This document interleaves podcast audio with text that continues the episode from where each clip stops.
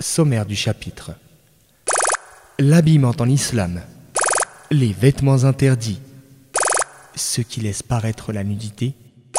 Ceux qui induisent une ressemblance entre les deux sexes. Ceux qui font ressembler aux non-musulmans.